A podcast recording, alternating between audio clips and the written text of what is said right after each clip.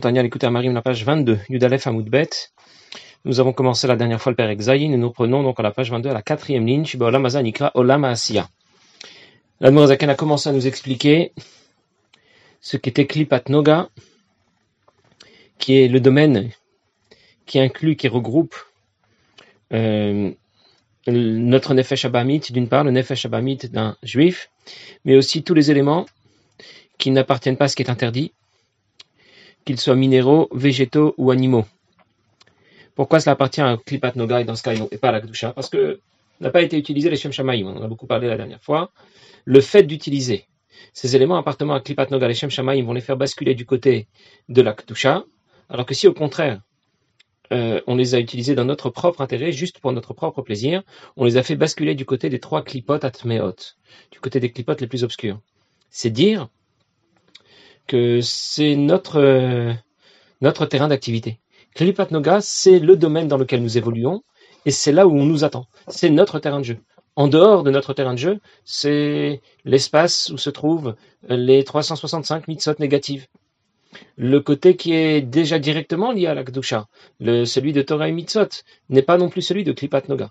Klipat Noga inclut tous ces éléments, minéraux, végétaux, animaux, humains, puisqu'il s'agit aussi du Nefesh Bahamit, qui peuvent soit basculer d'un côté, soit basculer de l'autre. Et il dit, notre monde est le monde dans lequel Klipat Noga sera majoritairement mauvais. Nous savons définir ce qui est mal et ce qui est bien maintenant. Nous avons une définition plus sûre, plus précise. Le mal, c'est ce qui n'est pas la Kdusha. Ça élargit énormément le champ de la définition du mal. Or, dans notre monde, la majeure partie de ce qu'on y trouve est mal. Quelqu'un voudrait pourrait me dire, mais non, pourquoi tu dis une chose pareille? Il n'y a pas que le mal, tu vois tout en noir. Quand la Noire Zaken dit Rubo Ra, veut dire que d'office, euh, les éléments qu'on y trouve ne sont pas orientés vers l'Akdusha. C'est à nous de les orienter vers l'Akdusha. Rak mais Atom, il y a un peu de bien dedans. Chez Midot, Midot Tovot, tu Nefesh tu Israël, c'est de là que vient les bons sentiments du Nefesh Abamit. Nous avons déjà vu le à la fin du Perikbet, le, que le Nefesh Abamit d'un juif était, euh, était un peu orienté dans la bonne direction parce qu'il appartient à Klipat Noga, et bien que Klipat Noga, dans notre monde, le monde dans, euh, lequel évolue notre Nefesh Abamit, et Rubo est majoritairement mauvais, négatif, c'est-à-dire qu'il n'est pas lié d'office et spontanément et automatiquement à la et eh bien malgré tout, dans ce monde, euh, là où évolue notre Nefesh Abamit, notre objectif, c'est justement de le faire basculer du bon côté. Pourquoi est-ce qu'il précise dans ce monde? Parce que Klipat Noga se décline dans tous les mondes de la création. Depuis le premier qui est le plus proche de Dieu, que l'on appelle le monde, alors, pas depuis le premier, pas depuis le monde de Hatzilut, parce que dans le monde de Hatzilut, il n'y a pas le concept de Klipa, mais depuis le monde de Bria, puis en, passant par le monde de Yetzira, et ensuite par le monde de Asiya.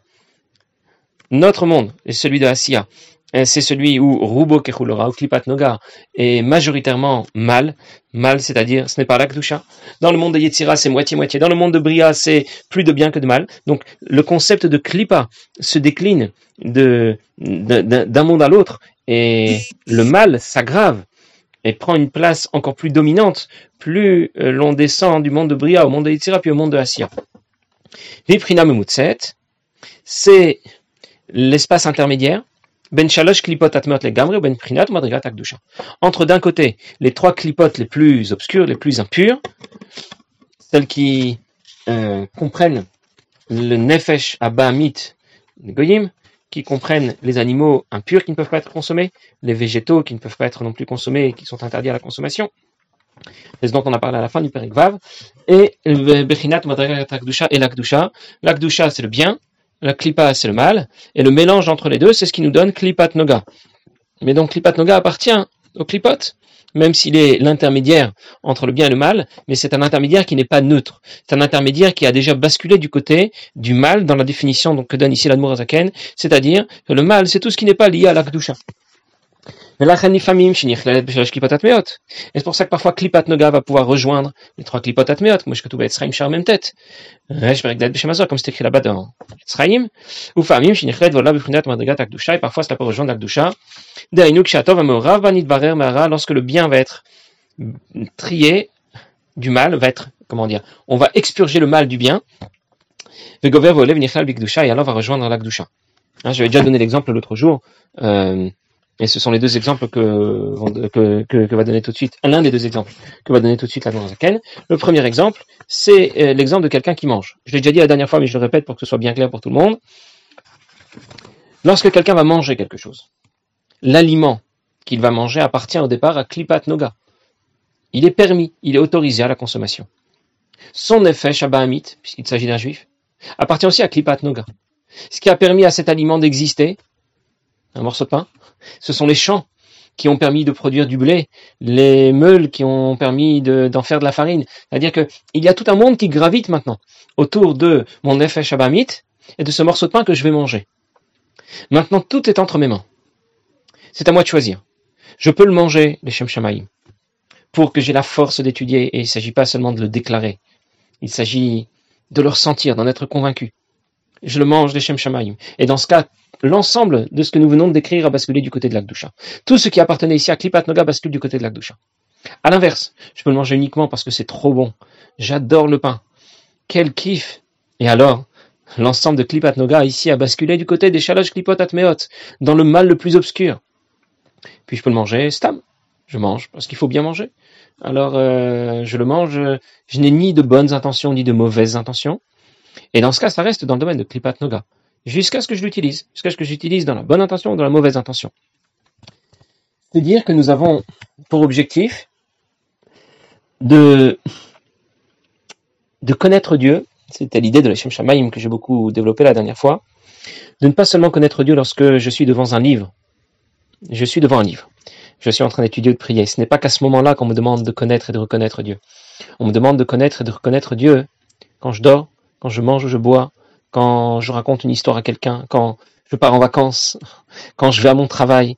Là aussi, on me demande d'y introduire de l'akdusha. Parce que, j'ai donné l'exemple de l'alimentation, mais c'est vrai dans tous les domaines de la vie. Je peux travailler? Oui, je travaille, ça dépend pourquoi je travaille. Je peux en faire, je peux faire de mon travail un objet qui va basculer du côté de chat, ou au contraire du côté des clipotes, dans le même esprit. Je travaille uniquement parce que j'ai l'obligation de nourrir ma famille. La Torah me demande de nourrir ma famille. Et je dois gagner de l'argent parce que je dois donner la soutenir les mosdot, les institutions qui ont besoin d'argent, et ainsi de suite. Et dans ce cas, toute mon activité professionnelle a basculé du côté de la Ou bien au contraire, veux gagner de l'argent parce qu'il faut que je parte en vacances, il faut que je m'éclate pendant les prochaines vacances. Il faut que je m'achète une dernière, le dernier smartphone et la dernière voiture, toute option. Je veux profiter de la vie. Je veux gagner de l'argent pour gagner de l'argent. Et quand je n'ai gagné, j'en veux encore plus. Et là, bien sûr, ce n'est pas seulement l'argent que j'ai dépensé qui a basculé du mauvais côté, mais c'est l'ensemble de mon activité professionnelle qui est orientée dans la mauvaise direction. Pourtant, il s'agit de la même personne, euh, de, deux mêmes personnes qui exercent la même activité, et un fait de son activité un objet de kdusha, et l'autre en fait euh, l'a fait basculer du côté des clipotes. Il y a d'ailleurs plusieurs drishonim, et c'est comme ça que tient l'Admour Zaken, que c'est une mitzvah tassée de la Torah. C'est marqué Kdoshim Tiyu. Vous serez Kdoshim. Vid Kadishtem, Vitem Kdoshim. C'est un passage dans la Torah. Non, il y a des Rishonim qui pensent que non, mais il y a des Rishonim, et la Zaken en fait partie, qui pensent que oui, qu'il y a une mitzvah tassée de la Torah de se sanctifier. Ça veut dire quoi sanctifier? De se séparer. Ça veut dire d'être différent. Même, pas, seulement dans notre euh, pratique des mitzvot, ou dans notre étude de la Torah, mais même dans notre activité professionnelle, dans notre façon de manger, de boire et de dormir, dans la façon dont nous prenons nos vacances. Kdoshim tiyu. Et pour l'Admorazaken et pour beaucoup d'autres Rishonim, c'est une mitzvah tassée de la Torah. Pour les autres, c'est aussi une mitzvah. De la banane, c'est pas une mitzvah de la Torah, on peut discuter, mais c'est une obligation qui incombe à tous. Ce n'est pas un chidouche exceptionnel que nous livre ici l'Admorazaken, il vient seulement euh, insister sur, ce, sur cette idée de, de faire de notre vie une vie dans laquelle nous allons introduire davantage de Kdusha. Alors vous allez me dire, mais alors, euh, qu'est-ce que ça veut dire? Ça veut dire qu'on ne peut plus profiter de la vie, on ne peut plus euh, se faire plaisir, euh, tout nous est interdit. Alors, nous nous comprenons. Je vais peut-être raconter quelques anecdotes à ce sujet.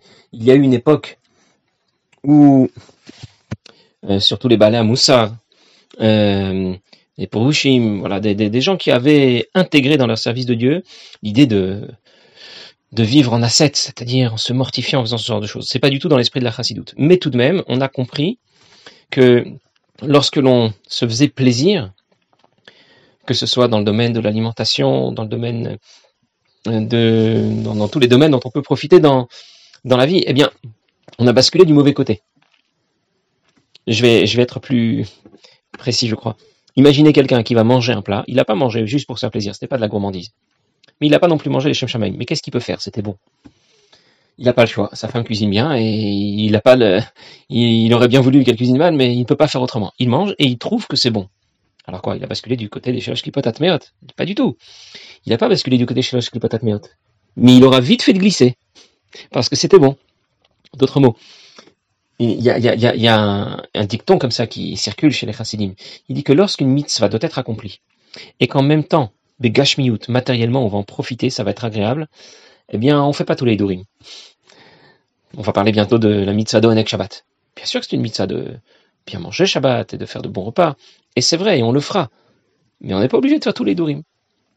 C'est-à-dire que si la notion de ce qu'on va appeler itkafia, itkafia ça veut dire soumettre nos envies, ne pas laisser libre cours à toutes nos envies et les rechercher sans aucun frein.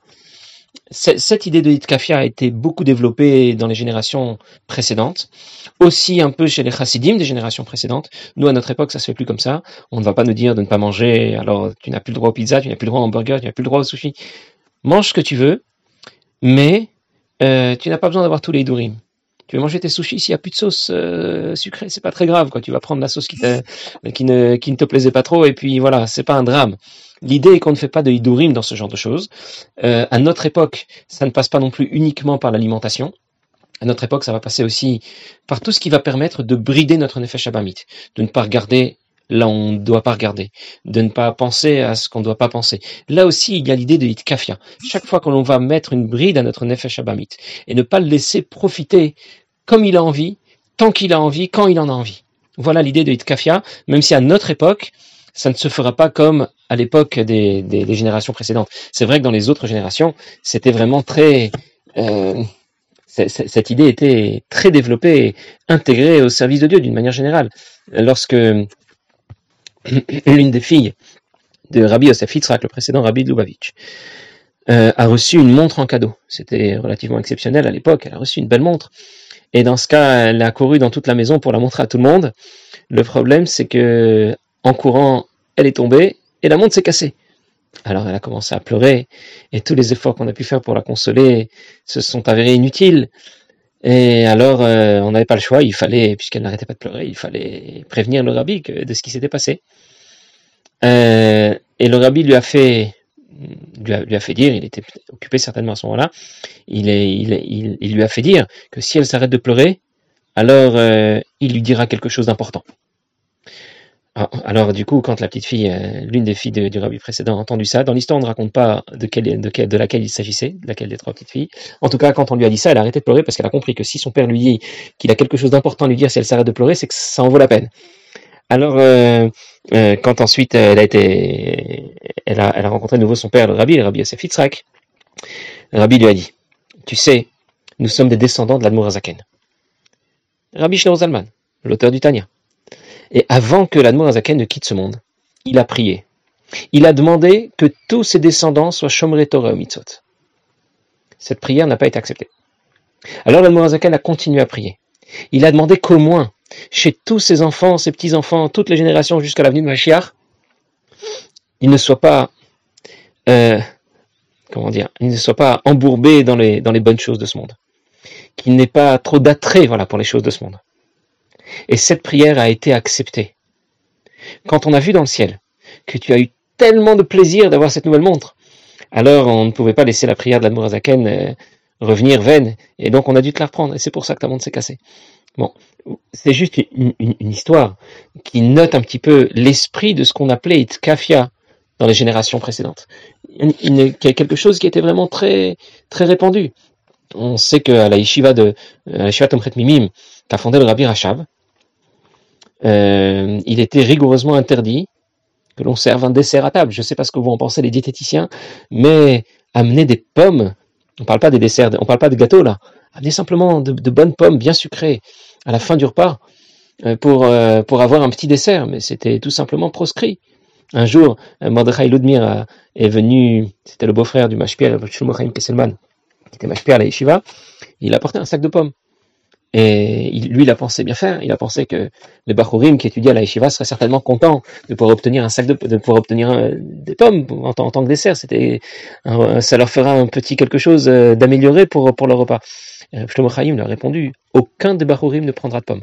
Parce qu'on leur a appris. On leur a appris comment, euh, comment, comment s'organiser, comment brider, euh, le, les, les, envies que, que l'on peut avoir.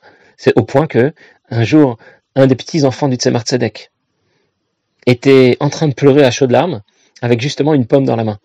Alors les chassidim lui ont demandé mais pourquoi tu pleures? Alors euh, le petit garçon a répondu, c'est un petit fils du Tzemar Tzedek, il dit je pleure parce que j'ai très envie de manger cette pomme. Alors les chassidim lui ont dit bah mange-la, tu l'as dans les mains. Et le petit garçon a répondu mais mon grand-père le Tzemar Tzedek, il a dit qu'on ne doit pas se laisser aller à faire tout ce qu'on a envie. On ne peut pas faire tout ce qu'on a envie dès qu'on a envie. Bon, ce sont des anecdotes, bien sûr, qui, encore une fois, ne s'appliquent pas à nous. Nous, on peut manger des pommes, on n'a aucun problème avec ça. On peut manger même plus que des pommes. Mais juste remettre les choses en place, savoir où sont les dangers. Et si nous, ça ne va pas trop passer par l'alimentation, comme je, comme, je l'ai dit, ça va passer par, par autre chose, ne pas voir ce qu'on ne doit pas voir, euh, passer un peu moins de temps sur euh, son ordinateur ou sur son portable ou ce genre de choses. Ça va se passer de façon différente, mais l'esprit est toujours là. On raconte aussi qu'un jour, le Rabbi Rachab, qui avait alors seulement 9 ans, était assis dans, au Beth Midrash pendant que son père, le Rabbi Maharash, faisait un farbringen. C'était plein à craquer, il avait soif. Alors le petit garçon de 8 ans a dû traverser la foule. Ça lui a pris, je ne sais pas combien, peut-être un bon quart d'heure, traverser la foule parce que l'eau se trouvait à l'autre bout du Beth Midrash. Et donc pour aller se servir, il devait aller prendre, il devait traverser toute la foule, un bon quart d'heure pour euh, jouer un peu des, des, et essayer de traverser le, l'assemblée compacte là qui, était là en train d'écouter le farmingen du Rabbi Maharash. Il y va, il se sert un demi-verre et il retourne à sa place. Puis ensuite, il avait de nouveau un peu soif. Il y retourne, il se sert de nouveau un demi-verre. Alors il y a un des chassidim qui a dit Écoute, si tu as soif, t'avais qu'à remplir un verre entier. T'aurais pas eu besoin de traverser deux fois toute l'assemblée là comme ça. Et alors le petit garçon, qui allait devenir le Rabbi Rachab, Rabbi Shalom Dovber, il lui a dit Mon père m'a déjà dit que quand tu veux quelque chose, ne le fais pas en une seule fois. Tu ne fais que la moitié d'abord c'est l'idée de ne pas contenter son effet Shabamit, de ne pas le laisser faire euh, ce qu'il a envie, comme il a envie, quand, euh, au, moment où, au, moment où il le veut. Évidemment, euh, nous ne nous trompons pas. Hein, on va pas, on va pas, comment dire, se, faire des illusions. On est très loin de tout ça. On est très loin, comme de, de, de cette histoire qu'on raconte au sujet de Rabbi Shlomo Mikarlin, qui est un jour invité chez la Zaken, et on a distribué les tâches à chacune des dames de la maison, une qui devait préparer la salade, l'autre le plat, l'autre. Mais personne n'a, euh, on n'avait désigné personne pour saler le plat. Du coup, chacune a pensé que personne n'avait mis le sel et chacune a mis du sel et c'était tout simplement impossible de manger le plat tellement c'était salé. Alors ils s'assoient tous les deux, ils commencent à manger, la Zaken continue à manger normalement et Abishlomo Mikardin s'arrête. C'est un grand sadique, mais il s'arrête. C'est tout simplement immangeable. Alors, euh, Mikardin demande à Zaken, mais comment vous pouvez manger ça? C'est beaucoup trop salé. Et la Zaken lui répond Depuis que j'étais chez le Magui de Mezrich, euh, je n'ai plus senti le goût des aliments. La même histoire s'est reproduite avec euh, euh Reb Shmuel Munkes, qui un jour avait reçu Peretz Ren, et, et il, euh, il s'était trompé, il lui a servi un café, au lieu de lui servir un café, il lui a servi, au, lieu de se servir dans la boîte à café, il a servi, il, il y a mis du tabac, et du coup, vous imaginez le goût de la boisson, Peretz Ren n'a pas pu n'a pas pu goûter euh, une, demi-goutte de cette boisson là, du, de, tabac mélangé avec de l'eau chaude. Et pendant ce temps-là, euh, Shmuel Mooncast lui était en train de boire tout à fait tranquillement? Et Pérez lui a, demandé comment tu peux boire ce, ce café là C'est pas du café. Et Shmuel Mooncast lui a dit? Crois-moi que ça fait déjà 13 ans que je n'ai plus du tout le goût de le goût des aliments c'est pas à cause d'un virus ou à cause de quoi que ce soit, mais c'est tout simplement parce que euh, ils ont fait en sorte de, voilà, de, de, déconnecter cette sensibilité du, du, du Nefesh pour les bonnes choses. Évidemment, encore une fois, nous n'en sommes pas là. Ce sont des tzadikim, des, très grands chassidim, mais nous devons au moins nous inspirer de, de, cette, de ce concept de, de, de kafia et l'appliquer à notre niveau, bien sûr. Nous, nous pouvons manger ce que nous avons envie de manger, nous pouvons euh, faire ce que nous voulons faire, mais avec tout de même quelques réserves. On n'est pas obligé de, de faire tous les dourim et d'en faire, euh, en faire tout un plat, c'est le cas de dire. Voilà, on doit rester, calme, même dans cette situation. Alors, la Zaken va donner justement deux exemples pour illustrer euh, de quelle façon nous devons approcher euh, ce domaine qui appartient à Klipat Noga. On a beaucoup parlé de nourriture. il va donner l'exemple de la nourriture, oui, c'est vrai. Il va aussi parler de quelqu'un qui va raconter des blagues. C'est pareil, quelqu'un veut raconter des blagues. Il peut raconter des blagues juste pour se montrer, pour se faire passer pour quelqu'un de sympa, ou voilà, il va dire des betelim, il va dire des paroles futiles, il a rien, c'est vide quoi. Ça, ça ne lui apporte rien, ça n'apporte rien à personne, c'est juste pour se montrer, pour euh, pour euh, pour monter sur scène comme on dit. Et un autre va dire les mêmes paroles, mais dans une autre intention. Il va dire une blague pour détendre l'atmosphère, pour euh, pour faire en sorte que que ceux qui l'écoutent puissent l'écouter avec plus avec plus d'attention. On raconte que un, jour, quelqu'un a, euh, c'est Michael Toiba qui, est un qui a, qui a un, un à Borough Park, euh, il avait beaucoup hésité avant de participer au shiurim que que le Rav Yolkan donnait euh, à la yeshiva où il étudiait. Finalement, il y a participé. Il a été un Farbringen du Rabbi et il était très choqué d'entendre le Rabbi pendant le Farbringen dire une blague. Il dit ça se fait pas quand même. C'est le rabbi, il y a des chassidim qui sont là, des gens avec des grandes barbes blanches, on n'est pas en train de rigoler, de blaguer. Et ça lui a laissé une, impression très négative. Des années plus tard, il rencontre quelqu'un qui est invité à, sa table, c'est une dame qui raconte comment elle a fait vois. Elle raconte qu'un jour, euh, elle, elle, se sentait toujours très étranger au peuple juif, à la pratique de la religion, tout ça. Jusqu'à ce qu'un jour, elle est assistée, on lui a proposé de venir assister à une, un Farbringen chassidique. Elle s'est retrouvée dans la Ezrat Nashim euh, au 770 pendant un Farbringen. Et elle se sentait vraiment très très loin de toute cette ambiance, jusqu'à ce que le rabbi ait dit une blague, elle a entendu tout le monde euh, rigoler, et tout à coup je me suis, elle raconte, je me suis vraiment identifié à cette communauté, à, ce peuple, et c'est ce qui ensuite, une chose derrière l'autre, ensuite l'ont entraîné dans la bonne direction. Donc il y a blaguer et blaguer il y a la simcha et la simcha. Il y a celle qui est orientée du côté des clipotes et celle qui est orientée du côté de l'akdusha. Comme pour la nourriture. C'était juste pour dire que ce que nous avons expliqué au sujet de la nourriture, parce que la nourriture, c'est ce qui nous parle le plus, euh, comme disait Rabbi Rachab, que c'est là le, début de toute l'état vote, de tous les désirs, mais en même temps, c'est quelque chose, c'est un, concept qui va s'appliquer à tous les domaines de la vie, tous les domaines qui sont en rapport avec Klipat Noga.